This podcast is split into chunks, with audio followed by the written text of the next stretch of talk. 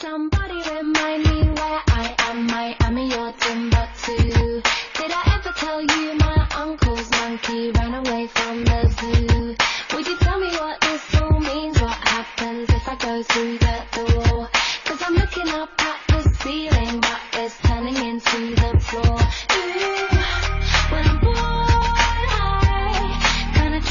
欢迎收听今天的公司人说，再一次欢迎编辑小磊与我们今天共同参与公司人说的话题，欢迎小磊。嗨，大家下午好。嗯，呃，今天这个话题应当来说，对于职场人来说挺纠结的啊。老板把私人事务托付给你，是接受下来呢，还是说不呢？但是小磊选了一首非常欢快的歌曲，好像兴高采烈地去做，呃，这这是出于什么考虑呢？哎，这个其实还真是每个人的心态不一样，有些人可能还真不觉得这是一个痛苦的事情，但是对于有些人来说呢，因为这首歌的歌名叫《气球》嘛，嗯所以可能对于很多人来说，呃尤其是新入职的一些人，我本来去。就开始工作是那种，哎，就是不断的充气，然后整个人越来越气鼓鼓的，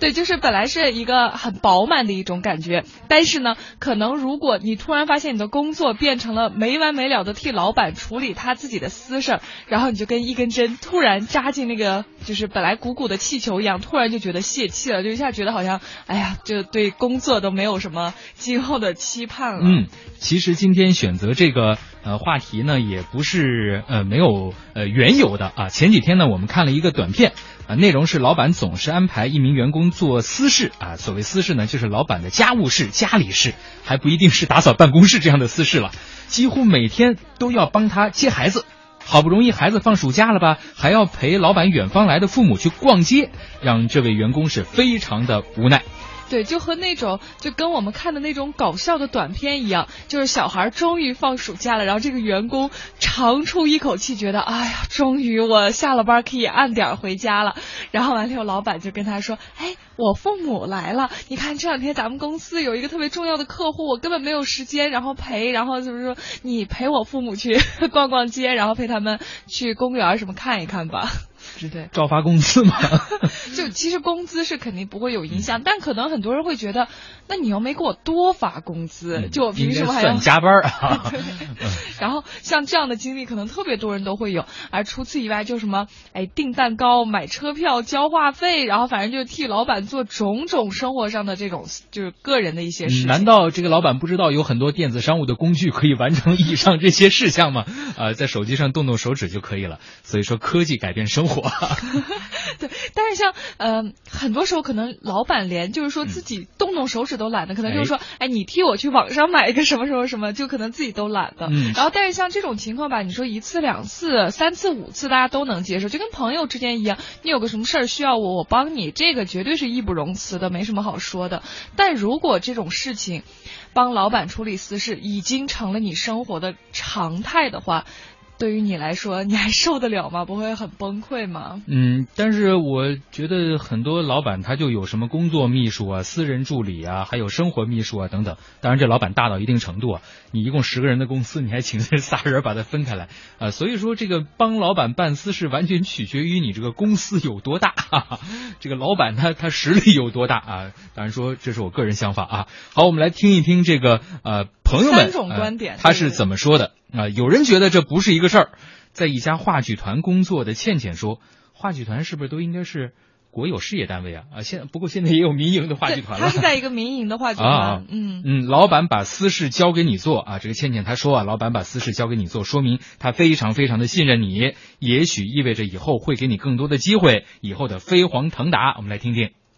认同老板找我做他私事儿啊什么的，我会觉得这是一种信任的象征。这个拉近的距离不仅仅就我只是他的员工这个层面了，因为当他给予我这样的信任，已经上升到这个生活私事这样的事情的时候，那我觉得以后我在这个团队当中的晋升的这个可能性就会更大了。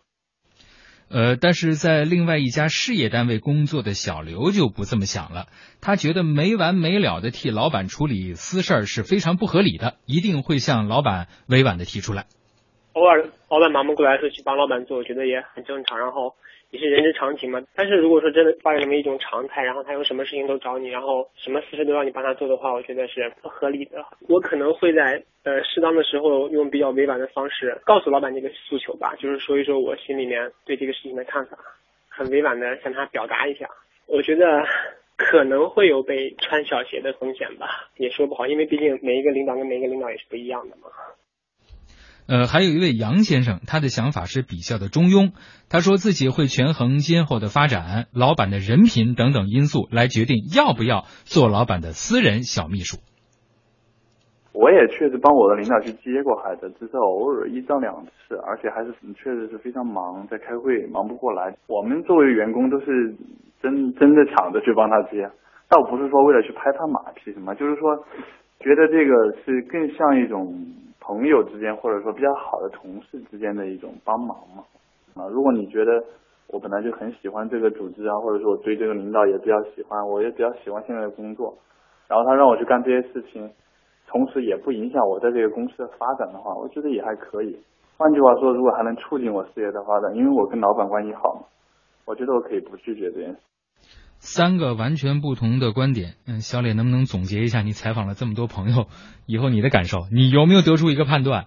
反正是这样，就是基本上就是这三种观点，一种呢就是觉得还挺荣幸的，一种就是觉得上赶着，对，完全对我来说是一种负担。然后还有吧，就是会觉得具体问题具体分析，看那个老板其实就他实际情况是怎么样子的。但是呢，就根据我的这个采访，然后和问大家，然后我发现大部分人还是会觉得这充分的说明。明了老板对你的信任，就并不排斥这件事情，还是会觉得如果老板这么对我的话。可能对于就说明他把我当自己人嘛，然后今后可能会有一个更好的发展。但是实际上我的观点啊，我觉得其实老板也分两种，比如说一种老板呢，就是说他虽然让你帮他处理各种私事呀，然后包括一些可能比较繁琐的事情，但实际上呢，他在工作上在业务上会非常的照顾你，然后会给你更多的指导，而且呢也会在平时给予你更多的机会。像这种情况下，我觉得员工一般不会有什么意见，因为其实你可能比别的员工虽然你。做了更多，但是你也得到了更多，然后这个是一种，而且就是会觉得老板把他当成了信得过的朋友，甚至是一个。培养的对象，但是另一种情况可能大家就会比较郁闷，就是说老板只有在碰见私事儿需要处理的时候才会想到你，然后呢，其他时候就跟你完全没有任何交集。像这种情况下呢，就很多人会觉得我不被尊重，就是我本来是来这儿是有我自己一份要做的一份工作的，但这样的话感觉好像就我跟我的实际工作都脱离了，而且呢，还有人就会觉得，那你又没有给我多余的工资，我为什么要为你的事情去安全？前马后呢？这老板也是，这个这么多家务事怎么都交给一个人去做？你分给十个同事，大家感觉有可能就会稍微好点了。对对对，我觉得吧，这个有时候啊，这个帮个忙啊，也是无所谓的事儿。咱们在生活当中不也经常帮朋友忙啊，帮同事忙啊？啊，这个同事呢，有可能啊，这个这个在公司里面的 title 啊，稍微比你高一些，但是也别千万就把他给理解成老板的私私事儿都来给你帮忙。比如说我我就曾经啊听说过一些事情啊，呃，老板的孩子要出国留学，他有可能他对英语啊，包括对外国的学校不是太熟悉啊，请一两个有这样经历的呃同事啊，有可能是他的下属来帮帮忙，哎，这也是一件蛮好，大家大家商量商量，包括在网上找找一些信息啊，出一些主意，甚至于动用原来的一些关系去呃让这个呃同事的孩子能够出国更加顺利一些。这也是一件我觉得挺挺顺理成章的事情。对，但是像这种事情吧，可能大家会觉得你是把我当朋友，甚至是你会觉得我在某一方面可能比你是有特长的，或者说是我对这方面是更了解的。专业技能。对对对，这样子可能大家会感觉舒服一些。但像有些可能就是说，完全是一些琐碎的杂事，全部交给一个人处理，可能他就比较崩溃。而且还有一种情况就是说，呃，这个处理私事的时间，你比如说是。在上班时间还是在下班时间？嗯，比如说有些人会觉得，那要上班时间的话也就算了，反正就是说你不要让我不要占用我的私人时间，就不要让我下班后去处理这些就行。但是也有人会觉得，即使是上班时间我也不乐意，因为呢，就可能我上班时间你让我做的这些，然后呢影响了我正常的工作进度，我自己其实还得加班，也也并没有说是能早回家，这是一个。然后再一个呢，可能大家会觉得，那我上班来，我是有我的职业规划，我是要就是每天有自己给自己划定那些任务，我有很多事情要学要做的。那这种情况下，如果我天天去给你处理私事的话，那过几年可能别人的就是在职场上的技能都在不断的提高，那我个人可能就完全就跟做了好多年这种私事方面的秘书一样，就是对于我个人并没有什么成长。嗯，别人都有呃林林总总的各种各样的项目，各种各样的成绩，各种各样的经历，而你一写呢都是接孩子。呃，订票，这个替老板去打理一下他个人的旅游计划等等等等，呃，有可能就会让嗯自己觉得相对更加郁闷一些。不过我觉得像这么这么这么不知不懂事儿的老板很多吗？对，我觉得啊是这样，就现在应该是越来越少，尤其是像这种在大城市或者大企业，这种肯定是会越来越少。其中有一个很大的原因就是什么？就是大家可能会感觉到。老板并不想让你过多的了解他的私人生活，那当然了，对，就是可能你的会有一个呃这个边界的，会有一个阻隔隔断的，嗯、对，可能你在这个公司工作了很久，你都未必清楚老板有没有结婚，他有没有小孩，小孩是男孩女孩或者什么，就更别提什么在哪儿上学什么这些肯定都不太清楚，所以就。一般不太，除非你们真是就是亲近到一定程度，不然的话不太可能说是还让你去接小孩放学呀或者什么什么的。其实这个还，我觉得大家都不太愿意让别人过多的能走进自己的私生活。所以说我还是觉得这有可能跟一个公司的大小啊，它的工作氛围有关系。公司不太大，十几个、二十个人，这个有可能就像一个大家庭一样。啊，对对，这个老板娘啊，对对一些同事啊，都大家都会非常熟悉，呃，甚至于会有一些家宴，经常那那相对来说就就会越发的熟悉起来。对，就是像呃，我觉得首先啊，就外企基本上不太可能出现这种情况。外企是就员工对于自己的那个呃工作职责，然后包括下班后的时间，就他们这个是很在意的，就肯定，而且老板好像一般也不会去就过多的去影响他们就工作以外的时间。嗯、然后可能就是像一些比就民企或者一些较小的公司，成长性的公司，对对对对对，本土性的公司，对、嗯、这种情况可能相对多一些。嗯，好，这里是呃经济之声天下公司。小磊和杨希为您带来今天的公司人说，我们聊的是老板如果把过多的私事交给你，你会怎么办？在广告之后会继续我们的话题。Somebody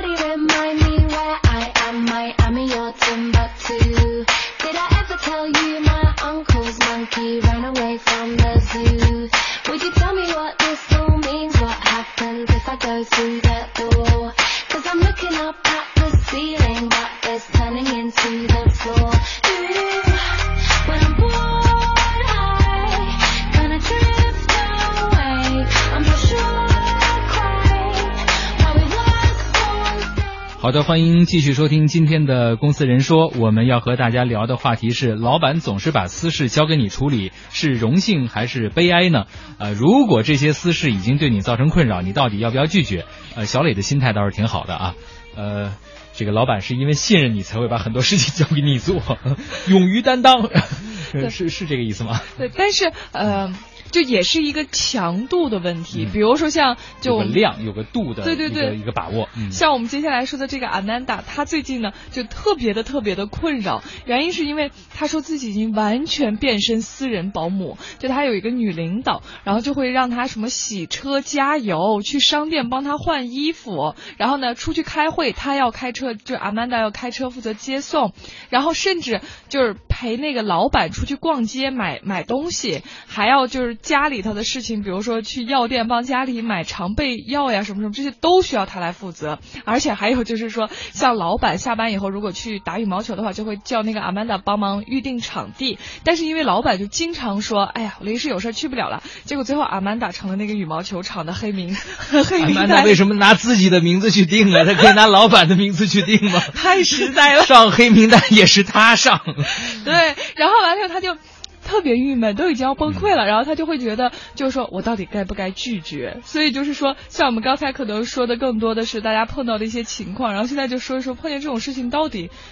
应不应该去拒绝？所以说，刚才我们在半点之前，我们就在探讨嘛，现在这么不着调的上级 或者老板还多不多？结果看这个这个老板完全就是一个奇葩。他也真不怕他的所有的隐私都被同事和下属知道吗？对，然后我就想啊，就是嗯、呃，比如说像一些就是嗯。老板的有些让你帮他处理的私人事情，其实可能反而对你是有帮助的，像这些就没有必要拒绝。举个例子啊，比如说让你帮忙写材料。其实像这种的话，我觉得你如果是一个有心人的话，你从中对于自己是一个锻炼、一个培养，其实你能从中学到好多东西。还有一个啊，就我看见的一个、一个那个例子，然后特别特别搞笑，就他是什么？就是说，呃，他们的老板在读那个 MBA，然后呢，让他帮忙写作业，是全英文的论文，然后呢。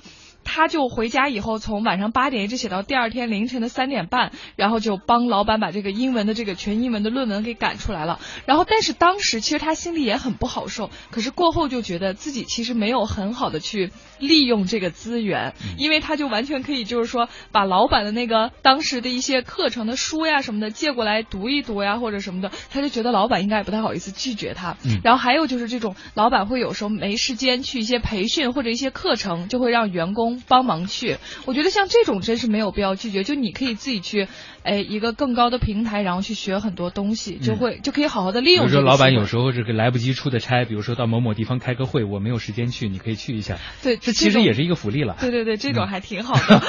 小磊就老盼着这事。然后，但是就是呃，就那个，但也有 HR，然后就支招，就说。就也不是说老板所有交给你的私事儿都是器重你，对我们也不能照单全收，对对不加挑选的就去就去承担。对，就像刚才我们半点前就。半点广告前就说的，就是说，哎，好多人会觉得老板这样就是信任我，然后我就应该珍惜这个机会，甚至觉得很荣幸。但是 HR 就说了，就一定就也不是完全是这样的。像很多与工作无关，然后又浪费时间，而且又对拉近私人感情完全没有帮助的这种私事儿，嗯，然后就说一定要巧妙的拒绝，不然的话，就是老板可能会觉得，哎，你做这些事情完全没有意见。在职场上绝对是不是亲密无间是最好的，嗯，有可能亲密。有限，包括中国人有句古话叫和而不同，啊，你们在理念上面是相同的，但是不一定，呃，任何的事情上都保持一个完全的一致，这才是一个比较好的状态。对，往往在很多很关键的时刻，是不是会出现这种状况？就是他顾忌，哎呀，这个同事、这个下属对我太熟悉了。呃，这个事情暂时还是不要让他做吧，还是停留在为我办私事这个阶段。嗯，对。然后，如果像下班以后呢，就是老板还在找你做这种跟工作还是有关的事情，或者对你自身的综合素质能力有所帮助的事情，就像我们刚才说到的一些事情，让你能增加学习机会的话，可能这才是大家说到的，就是说，哎，老板对我的器重，然后要很感谢。就是在一些临时突发性的任务来到的时候，他脑海当中跳出来的。第一个或者说前几个同事会是谁，有可能真是由你平时的表现和能力所决定的，这就叫做有担当嘛。嗯，呃，也是在你以前一次次的完成好任务以后，一次次的得到加分以后，才会出现的一个局面。对，所以就是大家一定要去懂得去辨别，然后去哎区别这样的一个情况。当然呢，就我们也询问了几位老板啊，然后在他们看来，就是说，如果下属能在自己需要的时候伸出援手的话。一定会心存感激，更加信任对方。但是呢，也有大部分的这种企业高管就说了，不会让就不会过多的让下属去替他的这种私事儿来跑腿。我还是觉得这种不着调的老板比较少。对对对，他就会觉得这样会引起下属反感。嗯嗯嗯，其实对自己的职场的声誉啊，包括在办公室的嗯一种声望啊，也会造成影响。嗯。然后看一下我们那个微博、微信上，然后给我们留言的，嗯，看看大家的互动，嗯，对对对。然后像这个，哎，刘佳莹莹，他就说，别说是老板，就是普通朋友，有什么私事要你帮忙，只要不违法又力所能及，大家不都会热心去帮吗？不然怎么与人交往？嗯，但是这个是有一个量的，如果天天让你帮一个同事去接孩子，恐怕谁也长期下去谁也受不了。嗯，然后像这个豆花零六零九零六，他说，哎，帮忙干过，心里不太舒服啊，上。上班时间让干也不好说什么，下班时间还让帮忙，就觉得心里挺烦的。嗯，有时候也要学会说不，给自己做做减法，这也是职场必须要学会的。对对对，就像我我觉得就很多